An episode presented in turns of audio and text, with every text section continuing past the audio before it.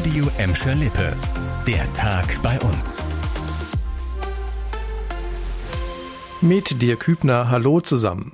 Immer mehr Daten zeigen, dass viele Corona-Infektionen in den sozialen Brennpunkten bei uns passieren. Die Stadt Gelsenkirchen will in einem ersten Schritt darauf mit einer verstärkten Aufklärungsarbeit in den betroffenen Stadtvierteln reagieren. Die gezielten Informationskampagnen soll es in mehreren Sprachen geben. Wir wissen schon seit lange vor der Pandemie, dass Menschen in Armut sich nicht so um ihre eigene Gesundheit kümmern wie Menschen aus der gut vernetzten und gebildeten Mittelschicht, sagte ein Stadtsprecher. NRW-Ministerpräsident Laschet hatte heute angekündigt, dass das Land mit den Corona-Impfungen stärker in soziale Brennpunkte gehen wolle. Wo Menschen in beengteren Wohnverhältnissen leben, sei die Gefahr, sich anzustecken, größer als in Einfamilienhäusern. Darauf haben viele von euch bestimmt gewartet. Die Erdbeersaison in Kirchhellen ist gestartet. Seit dieser Woche werden in den ersten Hofläden heimische Erdbeeren verkauft zum Beispiel bei Umberg oder Schmücker. Das unbeständige Wetter in den vergangenen Wochen hat der Ernte von Landwirt Jörg Umberg kaum zugesetzt. Trotz Corona ist Umberg optimistisch. Die Kulturen stehen gut, die Ernte ist gut entzerrt, das spricht fürs Gute. Wie das nachher abläuft, äh, das ist natürlich in Zeiten der Pandemie mehr schwer zu sagen, aber wir sind auch da erstmal optimistisch, dass es hoffentlich gut klappt und dass der Spuk auch ein Ende hat mhm. und dass wir Ende des Jahres auf eine erfolgreiche Saison zurückblicken können. Schon in zwei Wochen startet auf dem Hof Umberg die Saison für Selbstpflücker.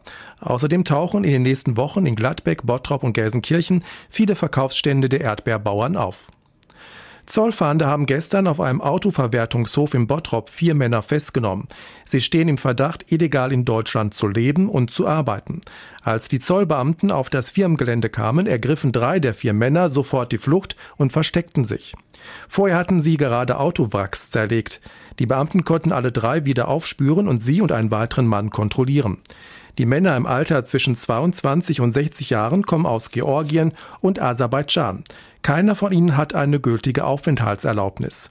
Der Zoll ermittelt jetzt auch gegen den Chef des Bottropper Autoverwerters wegen des Verdachts der unerlaubten Beschäftigung von ausländischen Staatsangehörigen. Der Besuch in der Zoom-Erlebniswelt in Gelsenkirchen soll seit heute etwas einfacher werden.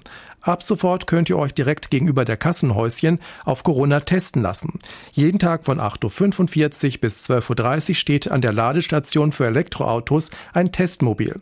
Dort bekommt ihr sofort eine Bescheinigung, die ihr beim Zoobesuch vorzeigen könnt. Ein negatives Testergebnis ist neben einem Termin im Moment die Voraussetzung dafür, dass Besucher überhaupt in den Zoo dürfen. Eine telefonische Anmeldung für den kostenlosen Corona-Schnelltest ist nicht notwendig. Das war der Tag bei uns im Radio und als Podcast. Aktuelle Nachrichten für Gladbeck, Bottrop und Gelsenkirchen findet ihr jederzeit auf radio und in unserer App.